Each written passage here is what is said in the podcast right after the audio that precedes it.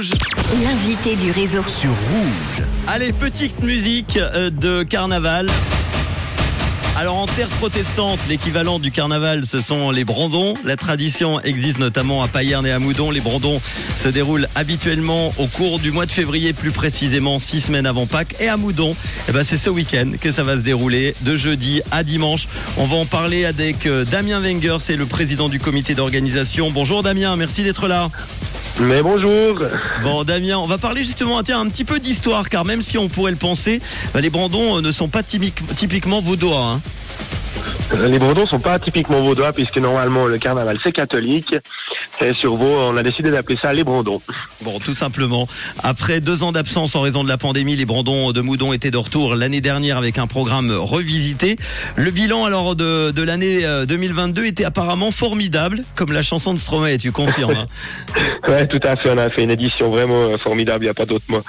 Bon, le thème cette année, c'est euh, Viking Brandon, le carnaval le plus barbare ou presque. Alors pourquoi ce choix? Qui décide d'ailleurs des thèmes chaque année?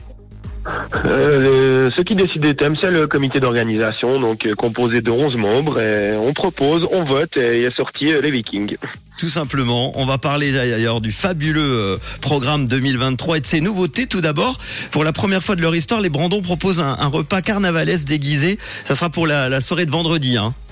Oui, tout à fait. Pour la soirée de vendredi, euh, on avait envie de faire profiter euh, une tranche d'âge qui euh, profitait peut-être moins euh, des Brandons en organisant un souper.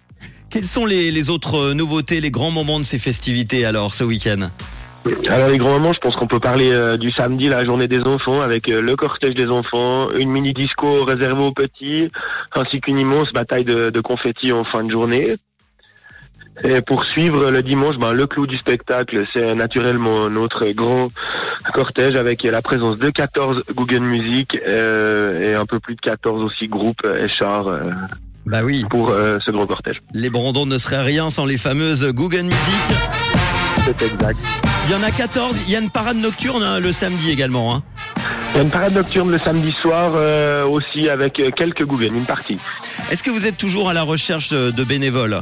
À quelques jours Ouais, bien sûr. hein, chaque année, on est toujours à la recherche de bénévoles. Puis là, on arrive gentiment à boucler nos plannings, mais euh, la porte est ouverte. Est-ce qu'il il paraît que c'est de plus en plus difficile, notamment depuis le Covid, à, à en trouver? Pourquoi Du coup, tu sais? Ben, je, pense que les gens ont aussi envie de profiter, de revivre euh, comme c'était avant, et pas forcément de venir, euh, de venir euh, travailler.